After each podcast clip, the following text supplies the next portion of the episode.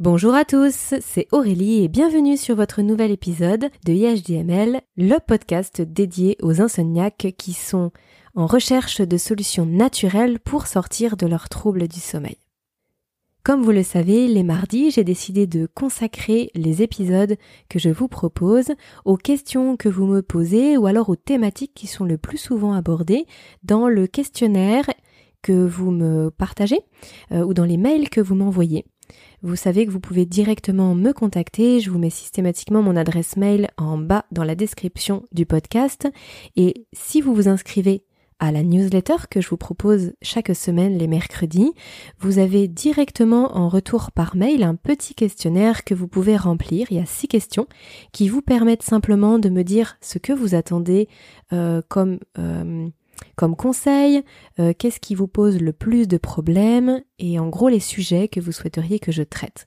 Donc là, depuis plusieurs semaines maintenant que j'ai mis en place ce petit questionnaire et que j'ai pu euh, bah, lire et être en communication avec certains d'entre vous par mail, il y a des sujets qui ressortent un petit peu plus que d'autres. Donc la semaine dernière, j'avais parlé de sortir des médicaments tels que les antidépresseurs ou les anxiolytiques ou les somnifères euh, comment faire pour en sortir en tout cas et par quoi on peut les remplacer, comment ça se passe quand on veut vraiment aller plus vers des solutions naturelles et sortir des traitements euh, médicamenteux? C'est un épisode qui vous a énormément plu. Donc euh, bien sûr que je reviendrai sur cette thématique des médicaments. En plus c'est quelque chose que malheureusement je connais plutôt bien et sur lequel j'ai vraiment envie de vous partager beaucoup beaucoup de choses. Cette semaine, je vous propose qu'on aborde quelque chose d'un petit peu plus, euh, euh, philosophique, j'ai envie de dire, dans le sens où j'ai beaucoup de vos retours qui concernent le fait d'arrêter de penser. Euh, c'est vraiment quelque chose qui revient souvent, le fait de vouloir le fait que, de trop penser finalement vous empêche de dormir, que ce soit les insomnies de début de nuit ou de milieu de nuit, qu'il est très difficile de mettre son cerveau en off, euh, que vous êtes euh, sans cesse en train de cogiter, qu'il y a beaucoup beaucoup de ruminations mentales qui vous font plonger dans l'insomnie parce que c'est incessant, que ça vous empêche de basculer vers le sommeil et que c'est finalement très énergivore en fait ces, ruminations mentales.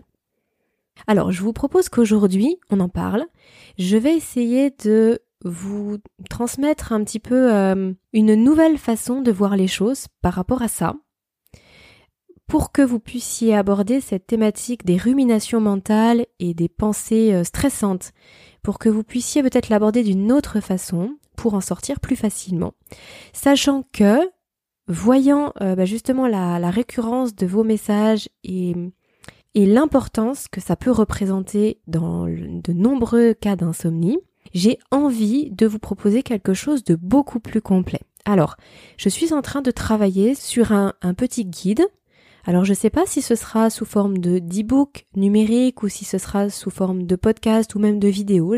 J'hésite encore sur le format, mais j'ai envie d'aller vraiment beaucoup plus loin sur le sujet pour vous dire justement euh, quelles sont les clés pour sortir de ces pensées incessantes, de ces ruminations mentales, du fait de sans cesse cogiter, pour pouvoir avoir un sommeil qui arrive beaucoup plus facilement et qui soit aussi de meilleure qualité. Donc j'ai envie de vous partager ce que j'avais pu faire par le passé, ce qui n'a pas fonctionné, ce que j'ai pu mettre en place, toutes les clés que j'ai pu découvrir aussi, appuyées par les neurosciences. C'est un travail extraordinaire qui met en avant vraiment de manière scientifique et concrète comment fonctionne le cerveau, ce que je fais aujourd'hui quand je suis un peu plus en situation de stress ou en situation un petit peu plus difficile, comment j'arrive justement à, à passer de rumination qui me pousse dans l'insomnie à simplement des pensées, à comment j'organise mes pensées et comment en gros ces pensées ne me gênent plus dans mon quotidien et surtout dans mes nuits. Donc qu'est-ce que je fais aujourd'hui? Qu'est-ce que j'ai mis en place? Il y a des solutions qui concernent directement le, cerveau, des, solutions, on va dire, qui sont liées à l'esprit, au fonctionnement du cerveau. Il y a aussi des solutions qui sont pratico-pratiques et des solutions qui concernent le corps dans son ensemble, parce que le corps et l'esprit, bien sûr, sont liés. Donc on ne peut pas euh, avoir des clés pour l'un sans avoir des clés pour l'autre. Vous verrez que c'est vraiment complètement interdépendant. Alors, euh, je ne sais pas exactement quand est-ce que je vais pouvoir vous le, présenter, vous le sortir, j'espère le plus tôt possible. Là, je travaille vraiment activement dessus.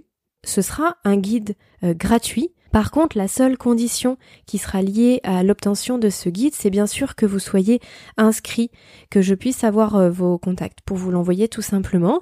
Donc, soit vous pourrez vous inscrire à la sortie du guide, comme ça je vous l'enverrai dans la foulée, soit vous pouvez vous inscrire à ma newsletter dès maintenant, comme ça chaque semaine je peux aussi vous donner l'évolution un petit peu de ce guide-là.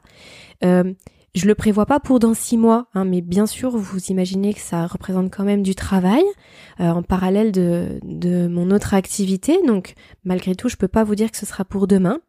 Euh, j'espère que d'ici fin juin, j'aurai bien avancé, voire peut-être fini, ou en tout cas tout début juillet. Toujours est-il, c'est que je vais vous faire part de ma progression là-dessus dans mes newsletters et qu'il faudra forcément que j'ai votre adresse mail pour vous l'envoyer. En tout cas, pour revenir au podcast du jour, c'est la raison pour laquelle aujourd'hui je voulais vraiment vous soumettre une réflexion qui, je pense, est la porte d'entrée à tout ce qui va suivre, c'est-à-dire à tous les conseils que je vais pouvoir vous donner dans, dans, ce, dans ce petit guide, dans cet e-book ou dans ces futurs podcasts, je ne sais pas.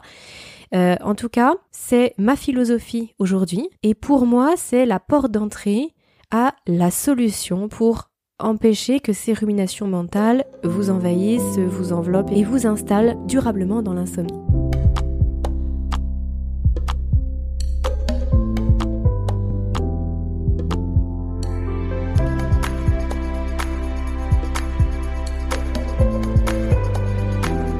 Tout d'abord, je vous propose de définir ensemble ce que signifie réellement euh, ruminer.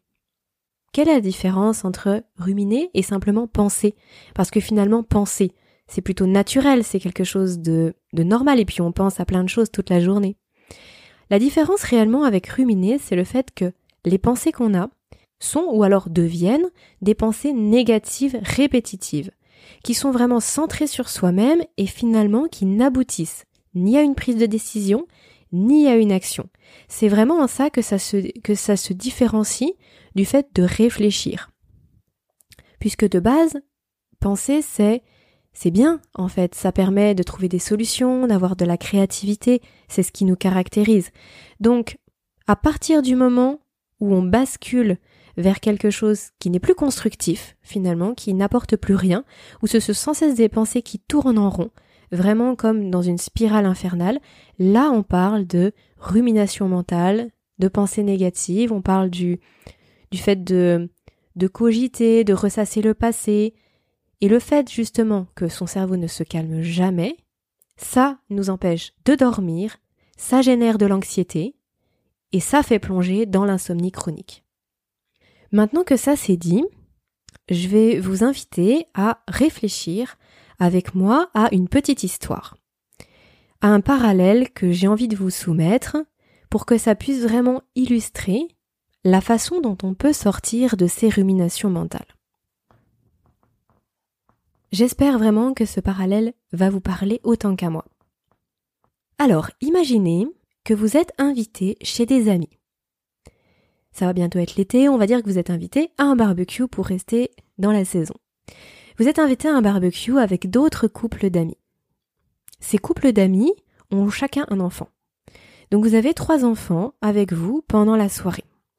Ce sont trois enfants vraiment bien différents, chacun ayant une attitude propre, et ce sont ces attitudes que là vous allez observer lors de ce repas.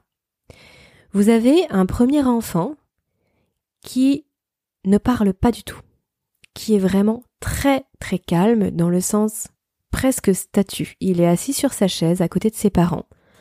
On va dire que les enfants, ils ont entre, entre 6 et 8 ans, ce sont vraiment des, des enfants. Cet enfant, ce premier enfant, il est assis à côté de ses parents, il ne parle pas, il ne rigole pas, il ne joue pas, il ne fait rien, il ne bouge pas. De ce fait, forcément, ses parents n'ont pas à rouspéter, à le disputer, à lui dire fais pas ci ou fais pas ça. Simplement, il ne se passe rien. Cet enfant reste pendant les 5 ou les 4 ou 5 heures de la soirée à table sans bouger. Vous avez un deuxième enfant qui vous apparaît comme probablement très très mal élevé dans le sens où c'est un enfant qui ne dit pas bonjour, qui ne dit pas merci, qui ne dit pas au revoir, qui euh, va venir euh, piquer dans les assiettes pour manger, qui va venir embêter ses petits camarades, qui va crier malgré l'heure tardive euh, et malgré le fait que ça puisse déranger les voisins, qui va peut-être risquer aussi sa, sa santé s'il s'approche trop près du barbecue. Bref, vous savez, le genre de petit garçon ou de petite fille pour lequel on se dit mais mon Dieu, comment les parents font au quotidien. Alors je fais une parenthèse, je vous fais pas du tout une leçon de morale d'éducation, hein, c'est pas du tout l'idée, vous allez voir où je veux en venir après. Toujours est-il, c'est que malheureusement, dans nos entourages, on a tous connu des enfants comme ça où on se dit mais mon Dieu, j'espère que mes enfants ne seront pas comme ça, parce que ça doit être vraiment invivable pour les parents et pour l'entourage proche. Donc forcément, cet enfant qui fait plein de bêtises, qui n'est pas poli, les parents euh, lui crient dessus, essayent de se faire entendre en vain, et, voilà, et vous, vous restez avec cette idée que bah, cet enfant, malheureusement, il, est, il a vraiment une attitude d'enfant mal élevé. Vous avez le troisième enfant. Ce troisième enfant, il va jouer, il va rire, il va de temps en temps dépasser un petit peu les bornes, et à ce moment-là, ses parents vont gentiment lui dire euh, bah non, fais pas ci, fais pas ça, crie pas trop fort, il est tard, euh, non, on ne lance pas des graviers sur le chat du voisin. Euh, mais en tout cas, l'enfant va écouter. Quand on va lui dire quelque chose, l'enfant va écouter, il va, voilà, avoir compris la limite, tout en continuant à s'amuser et à profiter de la soirée euh, à sa manière d'enfant. Et vous, de l'extérieur, vous allez probablement regarder cette relation parent-enfant aussi de manière bienveillante en vous disant, bah voilà, cet enfant est un enfant, il cherche son cadre, il joue, il s'exprime, mais en même temps, quand il va trop loin, ses parents le lui disent et il va revenir dans le cadre euh, dans lequel il peut évoluer pour ne pas gêner les autres, etc. Et vous allez vous dire, voilà, un enfant qui paraît tout à fait très bien élevé. Je vous invite maintenant à réfléchir un petit peu au parallèle qu'il y a entre ces enfants et votre cerveau.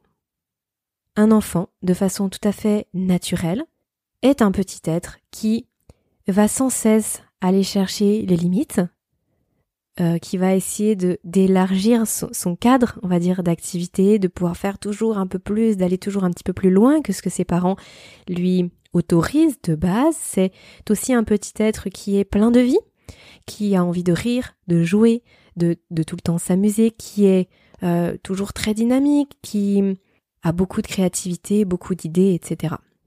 Et ça c'est bien, et ça c'est naturel. Et c'est comme ça qu'un enfant se développe et puis, et puis avance et, mûrit et ensuite va trouver ses repères. On va dire que toute cette énergie, elle peut devenir négative à partir du moment où on bascule dans une énergie qui est incontrôlée. C'est-à-dire que dans notre cas du troisième enfant, il y a vraiment une relation, euh, on va dire saine, entre ses parents et l'enfant. L'enfant qui est un enfant avec tout ce que ça comporte et le parent qui va venir éduquer et qui va venir euh, apprendre à l'enfant à trouver ses repères, à trouver ses limites et à trouver le cadre dans lequel il peut évoluer. Donc en fait, le parent va venir canaliser un petit peu toute l'énergie de cet enfant sans la brider. C'est-à-dire qu'elle existe, cette énergie, et c'est bien qu'elle existe. Il faut simplement lui mettre un cadre, lui mettre des repères pour qu'elle puisse exister de façon saine et positive. À partir du moment où on bascule et qu'on parle du deuxième enfant, cet enfant qui va toujours trop loin, qui a une énergie extraordinaire mais qui est complètement incontrôlée et qui va alors se traduire par euh, une attitude compliquée, une attitude ingérable pour les parents. Là, on est dans une énergie qui est négative et qui va finalement nuire à lui et aux autres. Si je reviens juste une seconde sur le cas du premier enfant, bah c'est presque inquiétant. Qu'est-ce que vous vous dites, vous, si vous voyez un enfant qui est sur sa chaise pendant des heures et des heures sans jamais bouger, sans jamais jouer. Vous vous dites c'est pas normal. Un enfant c'est fait pour jouer, un enfant c'est normalement pleine vie, c'est pas logique. Il y a un problème avec cet enfant. Qu'est-ce qu'il a? Est-ce qu'il est malade? Quel problème il a cet enfant? Ce n'est pas un comportement normal. Quel est le rapport de tout ça avec le cerveau? Premièrement, votre cerveau, c'est comme un enfant, c'est-à-dire qu'il est naturellement fait pour penser, pour avoir plein d'activités. Comme je vous le disais, le fait de penser, le fait de réfléchir, c'est normal, c'est l'état naturel de votre cerveau. Votre cerveau, il fait un millier de connexions à la seconde, il est en constante activité. C'est ce qui vous permet bah, tout simplement de vivre, d'être un être humain, d'avoir conscience de vous, c'est ce qui vous permet d'avoir de la créativité, de faire intellectuellement ce que vous pouvez faire, d'avoir du travail, etc. C'est son essence même à ce cerveau. Si vous voulez que votre cerveau arrête de penser, alors il faut le sédater. Et sous sédatif, ça va être un petit peu comme un espèce de de trou noir, euh, il va plus passer grand chose, vous allez juste un petit peu planer. Vous allez être comme ce premier enfant qui n'est pas dans son état naturel. Ce premier enfant sur sa chaise, c'est pas une attitude naturelle.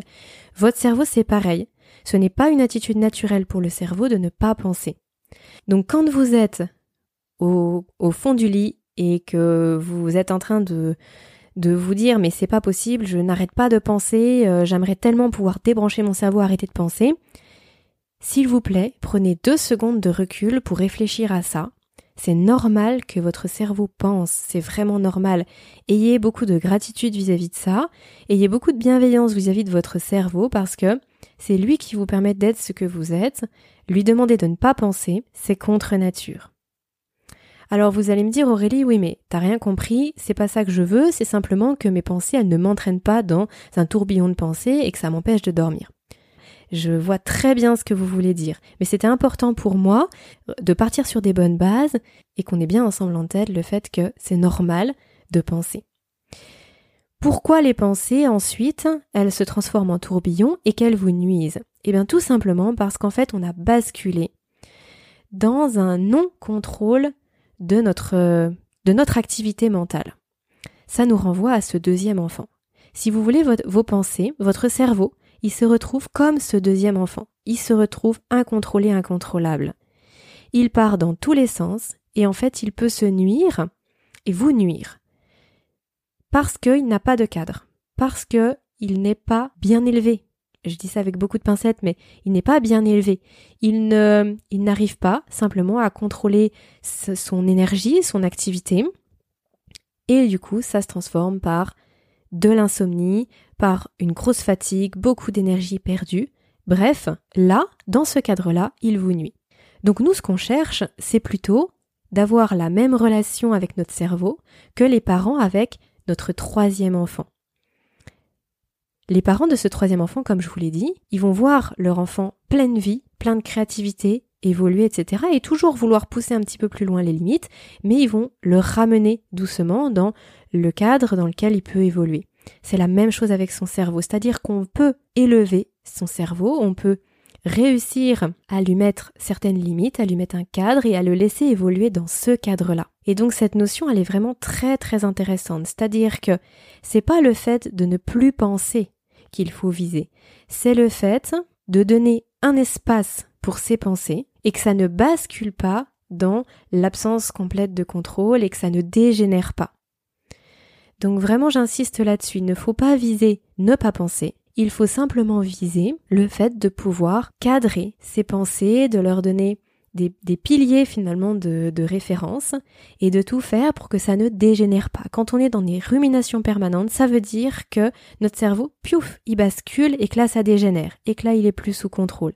Donc il va falloir le ramener doucement vers plus de contrôle pour simplement qu'il ne, ne, en gros, s'autodétruise pas avec toute cette activité et que ça fasse pas fumer le cerveau et que ça ne vous nuise pas à vous vis-à-vis de votre sommeil, vis-à-vis de votre, votre forme physique et mentale.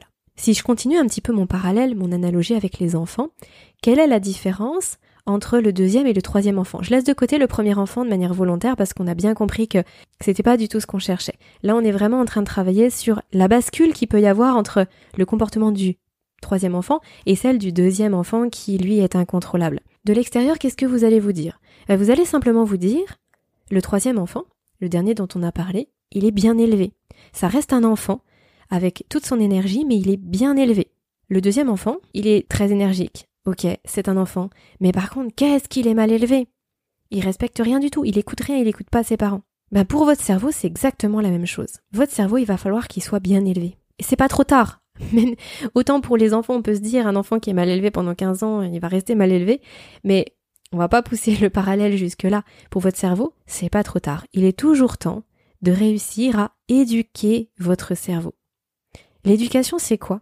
L'éducation, c'est pas comme les parents de ce deuxième enfant qui vont juste, quand ils sont en soirée et que l'enfant fait n'importe quoi, ils vont essayer de lui hurler dessus pour se faire entendre, mais c'est pas ça l'éducation. Je pense que que vous soyez parent ou pas, vous savez très bien que l'éducation, ça se fait au jour le jour. Ça se fait mois après mois, année après année. C'est pas parce qu'on va disputer un enfant une fois qu'il va nous écouter et qu'il va nous obéir au doigt et à l'œil.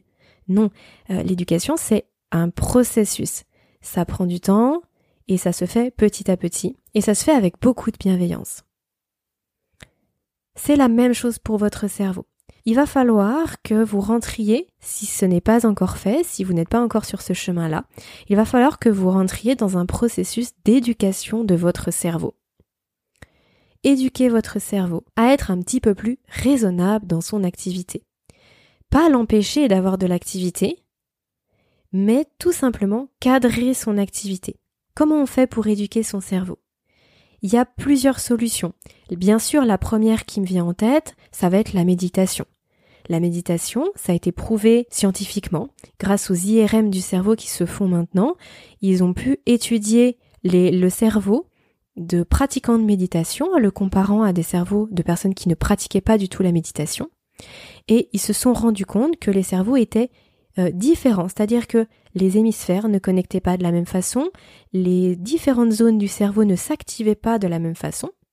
Et en poussant les études, ils se sont rendus compte que lorsqu'ils prenaient des, des, sujets, des individus qui ne pratiquaient pas de méditation, et ils leur faisaient pratiquer de la méditation de façon quotidienne pendant plusieurs semaines, voire plusieurs mois selon certaines études, ils se sont rendus compte que euh, leur cerveau, la communication dans le cerveau, changeait et devenait différente. C'est-à-dire que, en pratiquant la méditation, on va réussir à éduquer notre cerveau différemment. On va garder toute son énergie, toute cette activité, toute cette, cette capacité de penser, de réfléchir qui est extraordinaire et surtout dont on ne veut pas se séparer. Mais on va la transformer en énergie positive, constructive. Et surtout, on sera beaucoup plus capable de prendre du recul et de ne pas basculer dans une situation où ça se transforme en rumination mentale, au fait de trop cogiter, de ressasser le passé, de tourner en rond finalement, sans que ce soit constructif pour la suite. Donc bien sûr, ça, c'est, on va dire, la chose la plus connue et c'est vraiment la chose qui me vient le plus en tête parce qu'en plus, c'est quelque chose que je connais très bien. Je pratique la méditation euh, à titre personnel. J'ai vu les effets extraordinaires que ça avait sur moi, sur mon cerveau, sur mon humeur, mon état d'esprit, etc. Donc je ne peux que vous encourager à aller sur cette voie-là. Après, il y a aussi d'autres façons d'éduquer son cerveau. Il va y avoir par exemple l'hypnose, enfin plus exactement l'auto-hypnose. Euh, tout ce qui est aussi exercice de balayage corporel, de visualisation qu'on retrouve un petit peu dans la méditation d'ailleurs, mais aussi tout ce qui est euh, sophrologie, euh, cohérence cardiaque, où là on est encore plus en adéquation avec son corps aussi, avec la capacité que le cerveau a à se synchroniser vis-à-vis de la respiration, vis-à-vis du, du cœur, du corps dans son ensemble, etc. Tout ça, ce sont des exercices qui permettent d'éduquer son cerveau, sans le brider, simplement en lui permettant d'exister en tant que tel, sans débordement. Et si je reviens une dernière fois sur mon analogie avec les enfants, j'ai envie de vous dire aussi une dernière chose.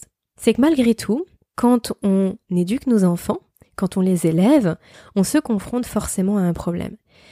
C'est que tous les enfants sont extrêmement différents. Vous allez avoir des enfants qui vont être de nature beaucoup plus énergiques, beaucoup plus, euh, qui ont beaucoup plus de peps, qui vont avoir, qui vont être beaucoup plus turbulents finalement dans leur attitude et qui vont avoir beaucoup plus de mal à se canaliser.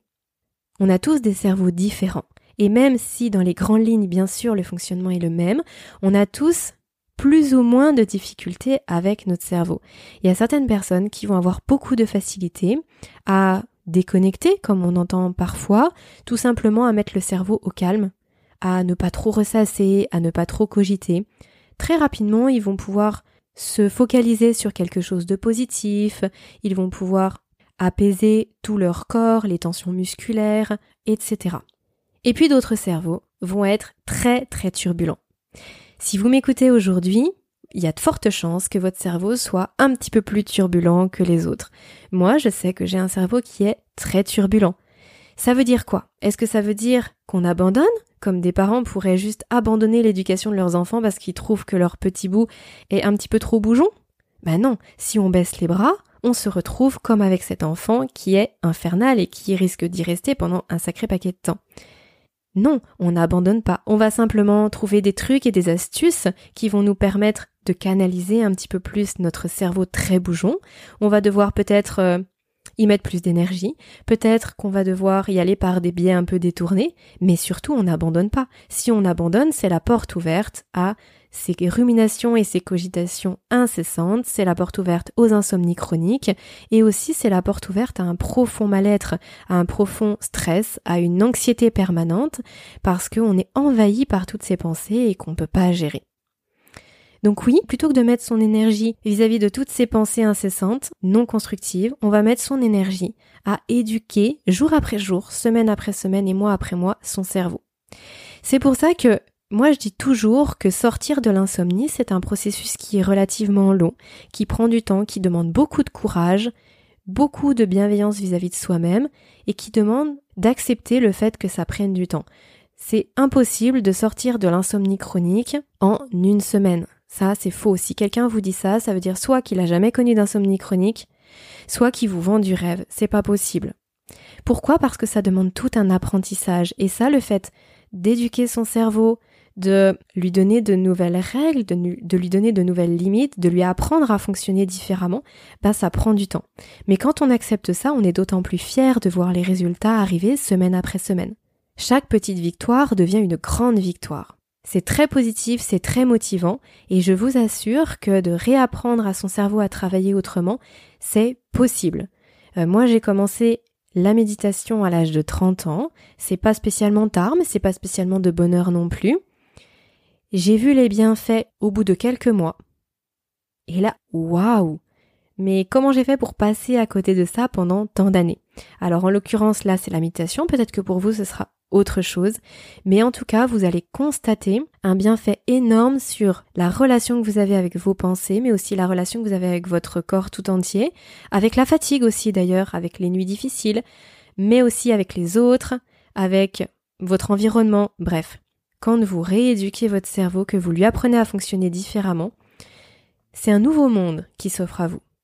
Alors ça peut vous paraître extrême, mais vous verrez, si vous testez, si vous allez plus loin sur ce chemin-là, vous allez tout à fait ressentir ce que je veux vous dire et si ça résonne en vous aujourd'hui, c'est que vous êtes prêt, c'est que c'est le bon moment pour vous. Donc surtout, n'attendez pas.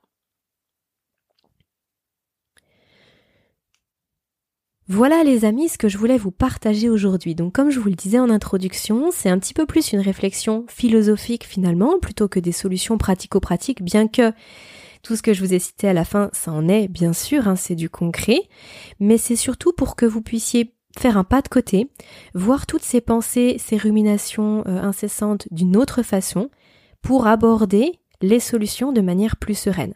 Parce que vous savez, euh, il y a beaucoup de choses qui sont comme ça dans la vie c'est une question d'état d'esprit. Même si on vous met 20 solutions devant vous, si vous n'êtes pas apte à les entendre et à les explorer, ça fonctionnera pas pour vous. Il faut vraiment se conditionner, avoir un état d'esprit qui soit positif pour justement pouvoir embrasser ces solutions-là, les mettre en place et voir les résultats. Donc ça, pour moi, c'était un podcast très important déjà parce que ça répond effectivement à beaucoup de vos interrogations et parce que c'est la clé pour ensuite pouvoir bien appréhender ce fameux guide dont je vous parlais et qui là pour le coup, lui, va être euh, très euh, pratico-pratique avec des choses concrètes à mettre en place dans votre quotidien. J'espère sincèrement que ça vous a plu, que cette réflexion vous a inspiré. Si vous voulez euh, soutenir mon travail, si vous voulez m'aider à faire mieux connaître le podcast, n'oubliez pas de le noter. Ça vous prend juste une seconde, mais le fait de mettre cinq petites étoiles, ça représente beaucoup pour moi. Ça me permet de voir que ça vous plaît et ça m'encourage à vous proposer toujours plus de contenu. Merci à vous d'être euh, encore là jusqu'à la fin du podcast. Merci pour euh, vos différents mails, pour votre soutien dans ce qui est pour moi une vraie aventure de partage. C'est vrai que je n'avais jamais partagé ces 15 ans d'insomnie et la façon dont je m'en suis sortie, c'est vraiment quelque chose qui est nouveau pour moi. Ça me fait extrêmement plaisir de partager tout ça avec vous et j'espère que ça vous aide et que ça vous sert dans votre quotidien. Je vous dis à très vite pour le prochain épisode et d'ici là surtout, prenez bien soin de vous.